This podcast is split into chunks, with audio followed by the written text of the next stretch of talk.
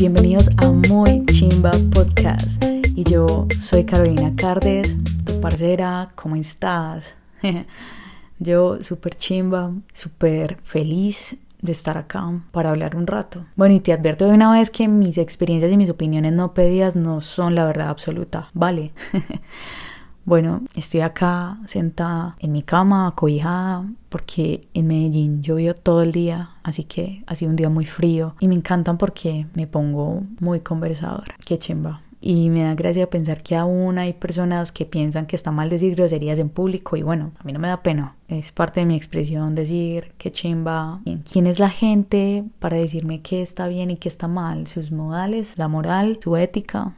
Por favor. Por ahí escuché que esta sociedad tiene tanta moral que tiene dos. Y cuando digo chimba, para mí esa palabra especialmente me hace sentido resignificarla. Pues porque en Colombia la palabra chimba la puedes usar en un montón de contextos. Por ejemplo, para decir que algo está cool, puedes decir esos tenis están una chimba. O esa fiesta estuvo súper chimba. O esa chica está muy chimba y cosas así. En fin, esa palabra puede ser usada en un montón de contextos. Hay uno en especial que me gusta y es a la vulva también le dicen chimba. Entonces, ¿por qué no resignificar lo femenino en medio de una sociedad misógina y patriarcal?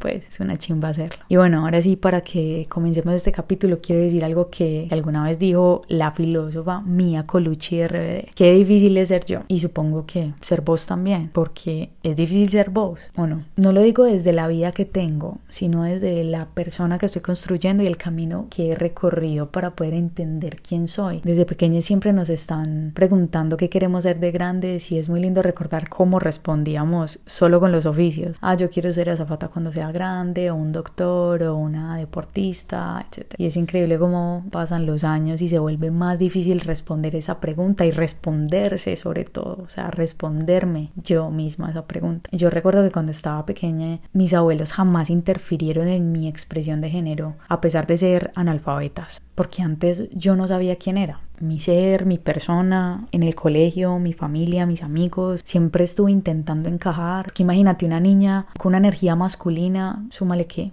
es una niña que le gustan las mujeres también y que está en ese momento de explorar su orientación sexual y también su identidad de género que la sociedad le dice que tiene que encajar en un rol a la buena o a la mala. Vos tampoco sabías quién eras cuando estabas pequeña, pequeña pequeña o aún no sabes quién eres. Obviamente yo tuve mucho miedo de ser quién era por todo lo que te acabo de mencionar y descubrí cosas que me gustaban, la música, Missy Elliott, Britney Spears, NSYNC, Limp Bizkit, Linkin Park, Eminem. Descubrí que me encantaba escribir, crear, la forma en la que puedo amar también fue un descubrimiento para mí y mucho más fue crecer y cómo presentarme a la gente. Me costó toda mi niñez y toda mi adolescencia entender y descubrirme y abrazarme, claro.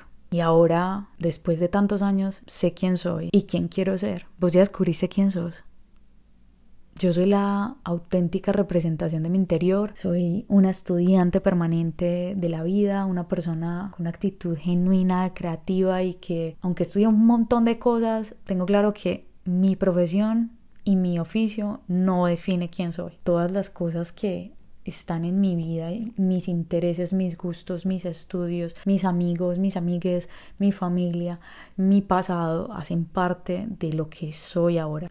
Muchas veces me pregunté cuál era el miedo, cuál era el miedo a ser yo, cuál era el miedo en, en asumir que me gustaba hacer rap, que me gustaba escribir, que me gustaba leer y que me gustaba una chica y que me gustaba escuchar Missy Elliott finalmente, pero entiendo que era el afán también de querer encajar en un grupo y mis amiguitas todas eran heterosexuales, comunes y corrientes que cabían dentro del estereotipo de lo que representa una mujer para la sociedad y yo no. Entonces eso siempre me confrontaba. A veces temí ser yo, antes temía mucho más y dudaba el doble. la diferencia es que ahora, aún sintiendo eso, lo hago, me exploro, me realizo y amo a mis amigues y a mi chica y a mi familia como me nace y como soy yo. Y al que no le guste, pues de malas. A veces también me pregunto cuál es el miedo. Finalmente me tengo solo a mí hasta el final de mis días. Por lo pronto, esta es la única vida que tengo. Esta es la única que me corresponde. Y así voy a hacer a quien le incomode que se haga cargo y que gestione sus sentimientos, porque eso ya no tiene nada que ver conmigo. Ah, parce, y un día decidí dejar de de ser lo que la gente quiere que sea y ser yo, ser, dejar que fluya mi actitud genuina, sin miedo o con miedo, pero que fluya. Y puede que tenga muchas cosas que perder, pero esta es la única vida que tengo para hacer. Y lo que tenga que pasar, entonces que pase. Pero todo esto que, que soy, todo este mar que llevo dentro, tiene que fluir, tiene que correr sus olas. Una herramienta que me ha servido para abrazarme es tomarme fotos y escribir, grabarme, porque luego me escucho y, reconozco que esa soy yo. Luego las fotos y reconozco que esa soy yo. Y pues obviamente las fotos más chimbas, obviamente me tomo una foto donde pose, así digan, ay, es que tiene filtro, ay, es que así no es en la vida real. ¿Qué importa? Entonces me voy a tomar una foto fea donde esté despeinada y esté horrenda. No, obviamente va a querer la mejor foto, el mejor ángulo, porque ese ser humano soy yo y es lo que más quiero en el mundo. Para si no sea asilo, asilo de pronto te sirva, te sirva para abrazar esa actitud genuina. Y bueno, hoy estoy lista para abrirme un poco más y para que vean un lado de mí que tal vez en redes sociales no ven y espero que, que les sirva escucharme hablar un rato. Y bueno, así comencé este podcast. Solo porque quiero hablar de un tema y ya, sin pretensiones. No todos los episodios van a ser así, iré fluyendo y pues tengas un día muy chimba pues. Bye.